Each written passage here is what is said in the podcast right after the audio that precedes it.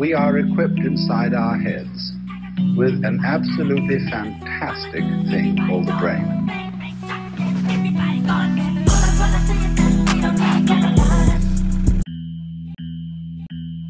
Für mich und auch für die CDU gilt ähm, erst das Land, dann die Partei und dann man selbst. Für mich und auch für die CDU gilt ähm, erst das Land, dann die Partei und dann man selbst.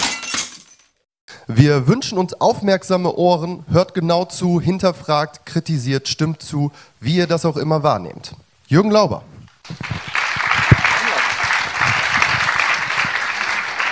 Jürgen, wir sind ja schon in Ausgabe 4. Wir haben jetzt natürlich schon einiges gelernt über die Merkel-Rampe, die, ähm, ja was denn eigentlich, jetzt aufhört. Es ist ja Bundestagswahl. Angela Merkel tritt nicht nochmal an. Löst sich das Problem damit von selbst? Ja, ne, mit, äh, mit Merkel löst sich eigentlich gar nichts, denn die Anspruchshaltungen und die Systematiken dahinter, äh, wie Budgets eben gemacht werden von top-down anstatt bedarfsorientiert von unten nach oben, die bleiben ja. Also das sind ja Hunderttausende von Leuten, die da dran hängen, Millionen von Leuten, die auf die nächstes Jahr wieder aufs Geld warten, auf das, dass, dass das Steuergeld wiederkommt. Und äh, ja. das hört nicht auf mit Merkel. Also der, der, das erbt der Nachfolger oder die Nachfolgerin. Und wie klappt das? Braucht man dafür eine, sagen, äh, nehmen wir mal an, Laschet gewinnt die Kanzlerschaft. Braucht er dann eine Laschet-Startrampe? Welche Rolle spielt diese krasse Verschuldung, die wir jetzt in der Corona-Krise hatten? Die ist ja Anlass dafür, über Finanzfragen nachzudenken, auch auf Regierungsseite. Ja, also grunds grundsätzlich ähm, das Problem, das, das wir letztes Jahr hatten, warum sie sich so stark verschulden mussten, war, ja, ähm, es sind die Steuereinnahmen eingebrochen. Es waren im Vergleich zum Vorjahr waren es einfach 40 Milliarden weniger. Aber wir waren immer noch weit über dem Jahr von 2017. Also es war immer noch sehr, sehr hoch. Also wir hatten überhaupt kein Einnahmeproblem. Aber das Problem natürlich war, dass im letzten Jahr die Ausgaben des Staates, speziell der Ministerien, äh, der Staatsorgane, die sind nochmal massiv gestiegen. Also für die gab es keine Krise, die haben nochmal Vollgas gegeben. Und weil man natürlich Vollgas immer noch den Hahnen aufdreht in der Ausgabenseite und dann bricht eben die Einnahmeseite 40 Milliarden zusammen, was weiß ich, das sind fünf Prozent, äh, dann hat man es einfach über Schulden finanziert. Äh, logisch, äh, man will ja sich einschränken, ist schwer. Äh, also macht man einfach Schulden und man hat ja einen guten Grund dazu. Covid gab ja immer einen Grund, irgendwas, irgendwas zu machen. Aber mhm. der neue Nachfolger hat aktuell schon ein System, äh, das darauf hinausläuft, dass in 2022 die Staatseinnahmen schon wieder weit über dem besten Jahr 19 liegen. In 23 geht's weiter, in 24 und 25. Also wir knacken dann irgendwie in fünf Jahren äh, die eine äh, Trillion, äh, also 1000 Milliarden. Ja, also ja, man hat sich das, ja gewöhnt an so also das heißt, Zahlen. Das heißt, wenn der Neue nichts tut äh, und sich nicht, nicht dumm anstellt, steigen die Staatseinnahmen weiter.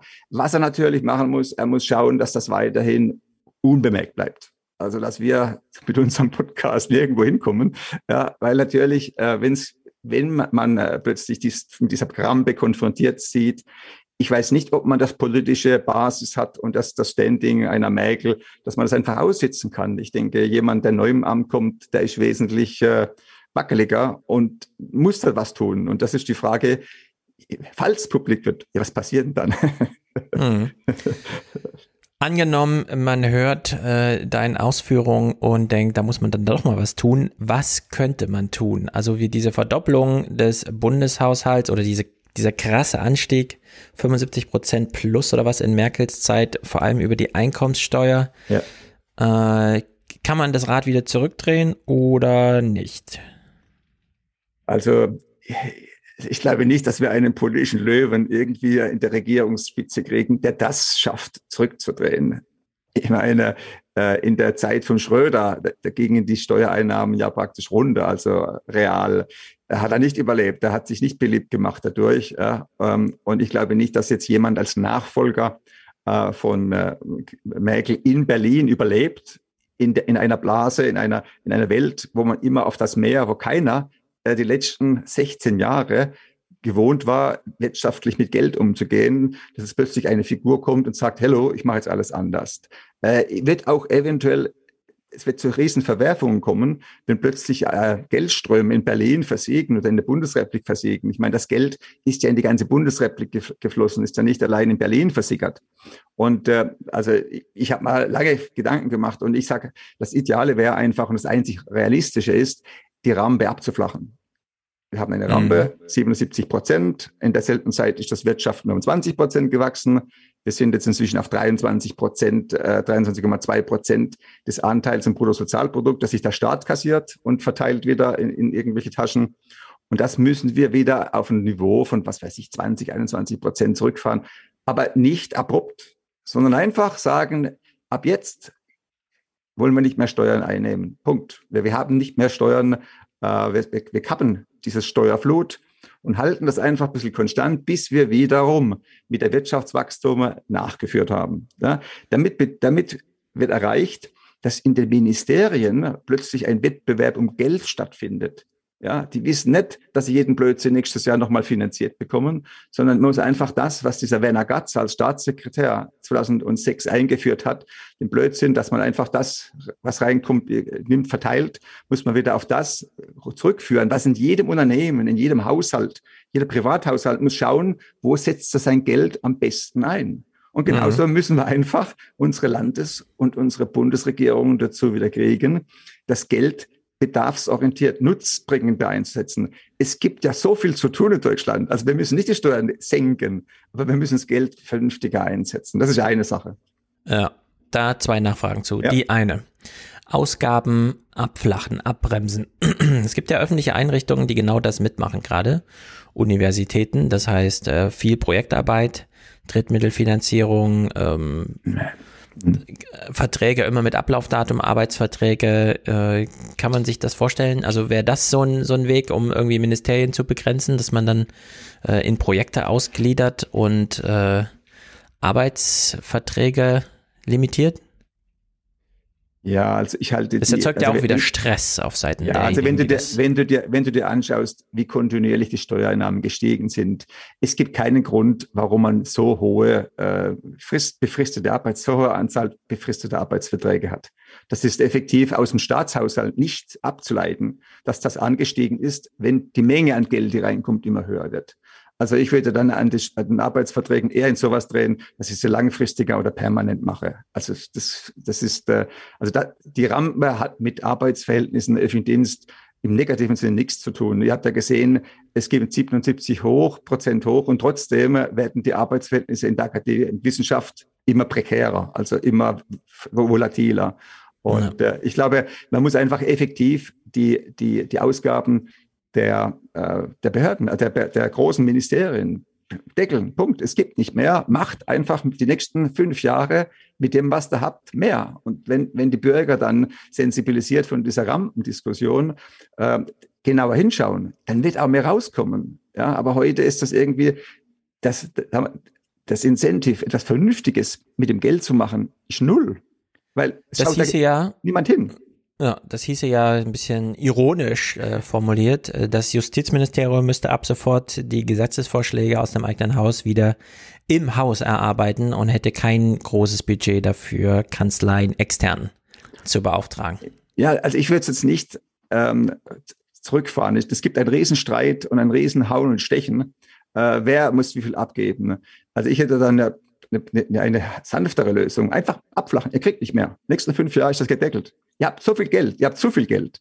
Jetzt nimmt er das zu viel Geld und versucht einfach die nächsten fünf Jahre mehr draus zu machen. Aber es gibt nicht mehr. Und ich mhm. bin sicher, in einem Unternehmen, ich habe ja 14 Jahre war ich ja Geschäftsführer, CEO von so einem Unternehmen. Ich weiß, was für einen tollen Wettbewerb es gibt im Unternehmen, wenn die Leute wissen, es ist nicht unendlich viel Geld da. Und diese, diese Sensation, dass das Geld nicht immer mehr wird, egal was für Blödsinn ich mache, die müssen wir einfach in das deutsche Staatswesen reinbringen. Und das ist heute nicht der Fall. Kommunal, ja, die wissen, die müssen mit wenig Geld auskommen. Aber, aber im Land, das 43 Prozent, 42 Prozent der Staatseinnahmen kriegt, der Bund, der auch wieder 42 kriegt, die haben, die schwimmen in Geld. Und wir müssen einfach denen ein bisschen, dass diese Überdosis an Geld zurückfahren. Ja. ja. Und gleichzeitig würde ich die Steuerlasten anders verteilen. Warum? Äh, diese Mäkelrampe ist ja nur deshalb möglich, weil die Mächtigen und die reichen Leute in Deutschland ja anscheinend nicht dazu beitragen müssten.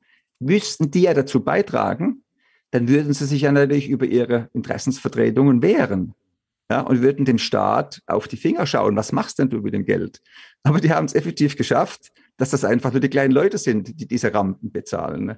Wenn die mitfinanzieren müssten, ja, dann wäre plötzlich der Druck auf die Regierung da, mit dem Geld umzugehen, dass diese Rampe eben nicht anschließend nach fünf Jahren Memorandum oder so wieder weitergeht.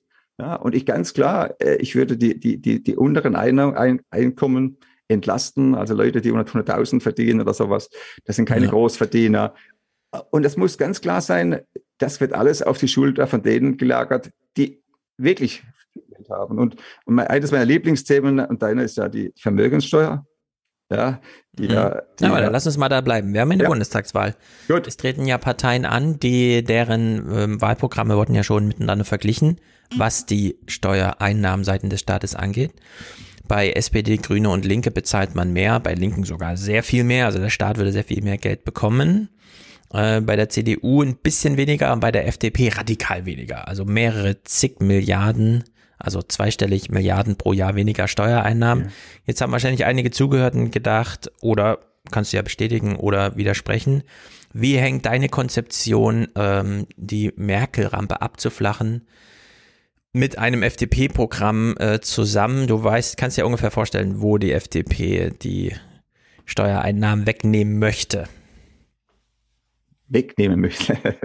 Also es ist diese Diskussion um ein paar Milliarden mehr oder weniger, ist, ist eh nur äh, politisches Theater.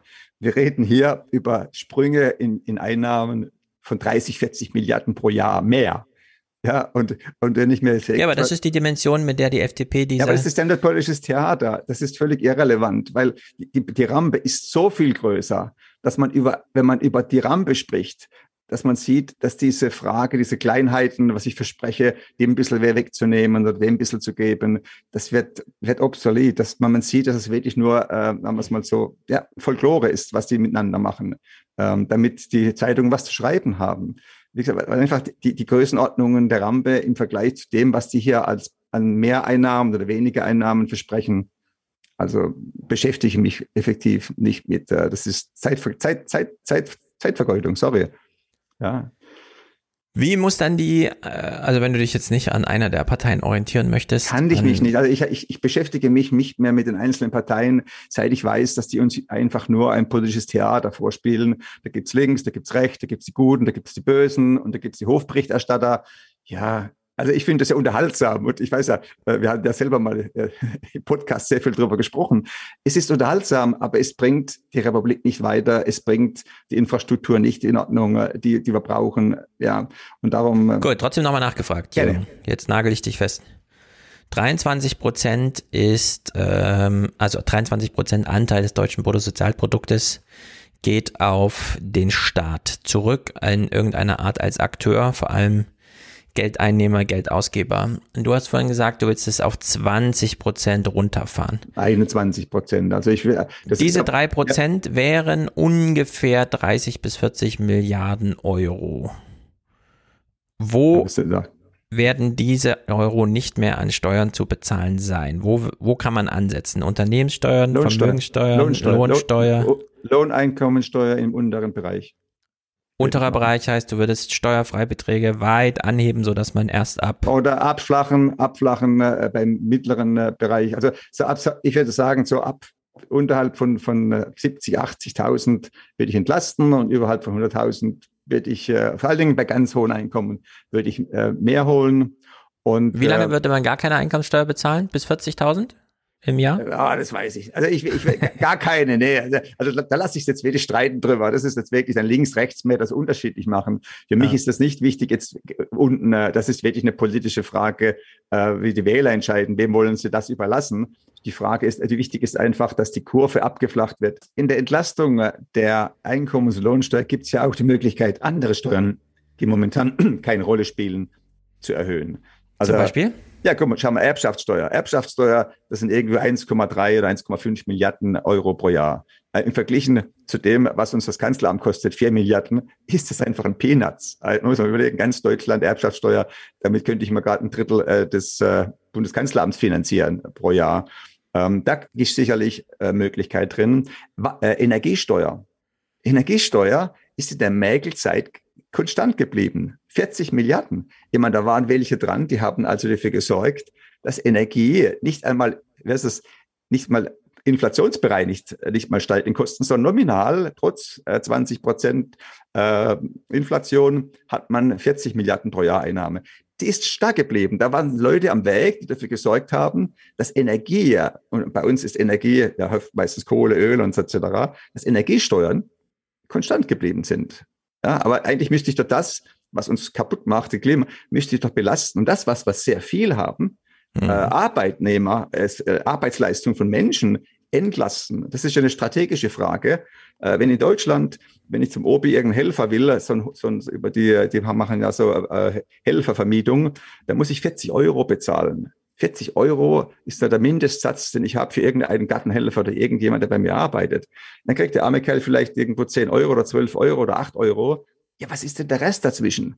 Also wir machen Arbeit so teuer und andererseits sorgen wir dafür, dass Energie, die eigentlich, naja, etwas teurer sein sollte, billig bleibt. Und ich glaube, da mhm. ist viel Spielraum da, aber der Druck muss da sein, etwas zu bewegen und der Druck entsteht, wenn man sagt, die Mägelrange abflachen fünf Jahre. Punkt. Ja. Dann entsteht der Druck. Ansonsten werden die einfach ihr politisches Folklore weitermachen und werden uns beschäftigen und, und wegen wollen wir gar nichts mehr hören, weil es einfach, einfach nervt und man nicht mehr durchblickt. Äh, ja? In der ja. Vermögensteuer, äh, ich, ich, ich zahle ja in der Schweiz Vermögensteuer äh, und äh, ich finde eines der gerechtesten Steuern. Ich, ich zahle viel Vermögensteuer und äh, ich habe ich habe auch für mehr Vermögensteuer gestimmt äh, bei, der, bei der Volksabstimmung.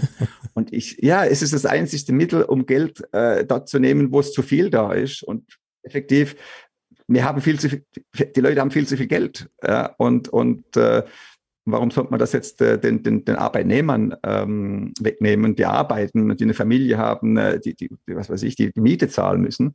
Ja, also da gibt es so viele Möglichkeiten, aber nicht in dem Thema, wenn wir, wenn wir die Rampe nicht, haben, nicht thematisieren, dann packen sie uns das einfach nur oben drauf.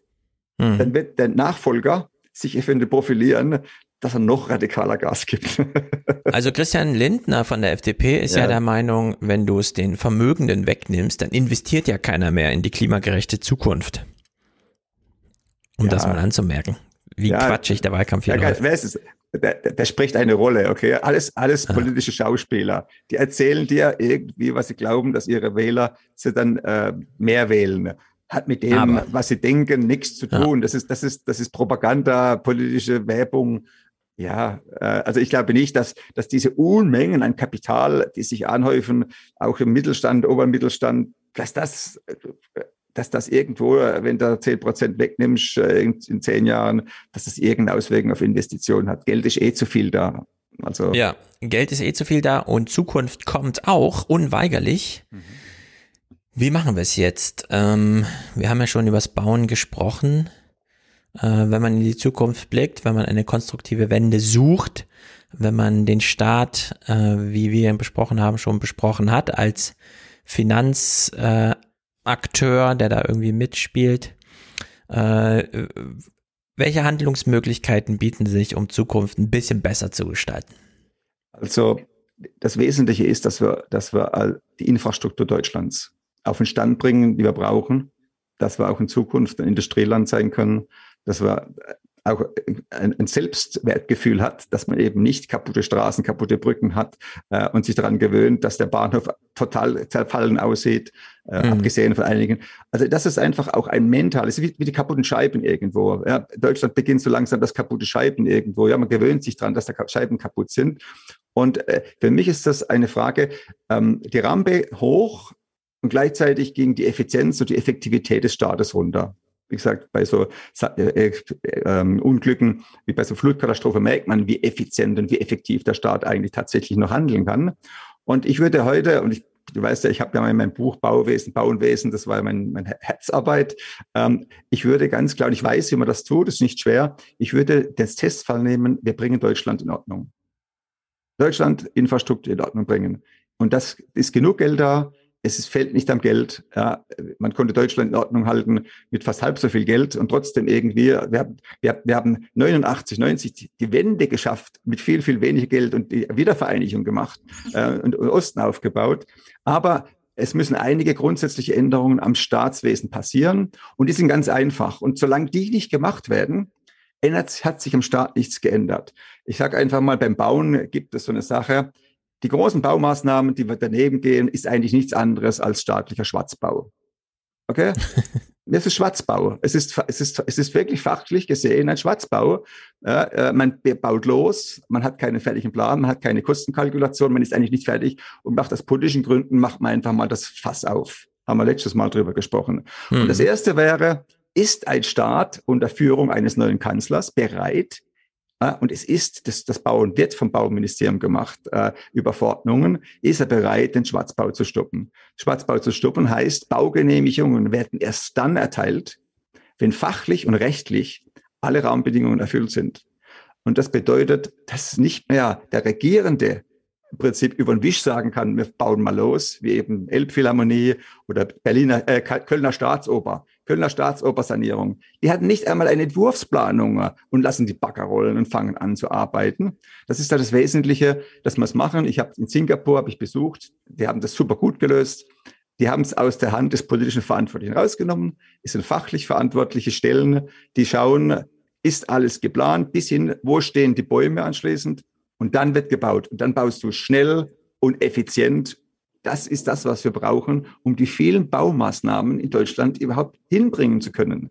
Mit diesem Endlosbau, den wir bislang betreiben, äh, und das gepfuschte Bauen, äh, die, Arbeiter, die Unternehmer verdienen kein Geld, die Arbeitnehmer verdienen kein Geld und der Steueraufwand steigt und steigt. Kommen wir nie hin.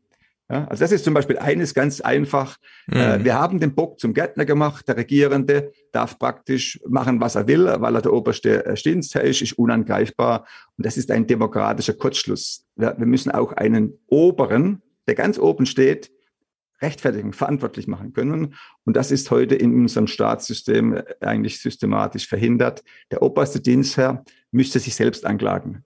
Ähm, und es müsste dieses, dieser Begriff der Haushaltsuntreue zum Beispiel, es muss möglich sein, auch den obersten Dienstherrn, zum Beispiel die Van der Leyen. Ja, okay, wenn die Van der Leyen, du hast das letztes Mal oft gesagt, wie viele Berater die haben, etc. Mhm. Ja, aber, aber wenn ein Beamter unter ihr ja, einen Bleistift kauft ohne Genehmigung, äh, kriegt er, kann, kann er ein Verfahren Hals kriegen. Ja, ist er nach Beamtenrecht, hat er sich strafbar gemacht, der, der riskiert seine Pension die Van oben, die kann, die kann praktisch, die, wenn sie nicht wirklich jemand umbringt, passiert nichts. Ja, die kann mit Geld umgehen, wie sie will, weil sie oben an der Nahrungsquote sitzt. Unten kann sie über die heutigen Rechtsmöglichkeiten Terror verbreiten und kann jeden Initiative, jedes Risiko, jeder ist von ihr abhängig. Ja. Jeden kann sie kaputt machen. Aber sie selbst hat sich vollkommen freigestellt. Also, Paragraph 266, Haushaltsuntreue ist der Hebel, auch die Oberen, die politisch Verantwortlichen, auch zur Verantwortlichkeit zu ziehen, wenn sie mit Geld umgehen, als ob es regnen würde. Ja, mhm. also das ist so eine, so eine Geschichte. Und was Deutschland auch aus meiner Sicht sich aneignen sollte, ist eine Transparenz und Nachvollziehbarkeit im staatlichen Handeln. Also ich habe ja versucht, ein staatliches Handeln an Unterlagen zu kommen in der Recherche für mein Buch 2013, 14, habe ja über ein Jahr recherchiert es ist, es ist wie Fort Knox. Du kommst an keine Aussagen kann, an nichts kommst du ran, keine Dokumente. Alles ist geheim. Deutschland ist alles geheim. Und deswegen kann man natürlich auch mit Geld völlig unverantwortlich umgehen. Es gibt keinen Journalist, der wirklich, der da, der da an die Unterlagen rankommt. Ja, also es ist alles unter Geheimschutz gestellt. Und eigentlich ist es doch verrückt, dass der Staat mit dem Geld, das wir ihm geben, irgendwie was macht und keiner kann sehen genau was wie gesagt, Bundesrechnungshof haben wir letztes Mal diskutiert, der sieht's, ja. aber der sieht's dann teilweise erst drei, vier, fünf Jahre später, wenn die Abrechnung kommt. Ja, und eigentlich müsste von der Planung bis zur Preiskalkulation, Kostenkalkulation, Ausschreibungsverfahren, wer bekommt, zu welchem Preis, das ist alles nicht nicht öffentlich. Das ist alles nicht einsehbar. Bis hin zur Schlussrechnung müsste eigentlich öffentlich sein. Ja? Und wenn man dann noch dass die Anlagen, die Brücken und die Straßen und die Gebäude von Deutschland nicht mehr aus der Portokasse bezahlen kann, sondern es gibt ein Budget, es gibt einen Anlagenwert, Anlagenbuchhaltung betreibt, dann macht es auch keinen Sinn mehr, dass man Baumaßnahmen über vier, fünf Jahre, zehn Jahre hinzieht, dass man bauen kann, wie man will. Dann hat man tatsächlich mal endlich das, was wir eigentlich alle glauben, was normal ist, ein Budget und das Geld muss reichen. Also ja, und wenn sie es im Bau nicht hinkriegen, was man sieht, glaubt nicht, dass es dann im Finanzwesen oder im, ja. im, im, Finanz, äh, im äh, Verteidigungsministerium oder Bildungsministerium, dass da plötzlich eine Ausgabendisziplin kommt, was mhm. keiner mehr sieht.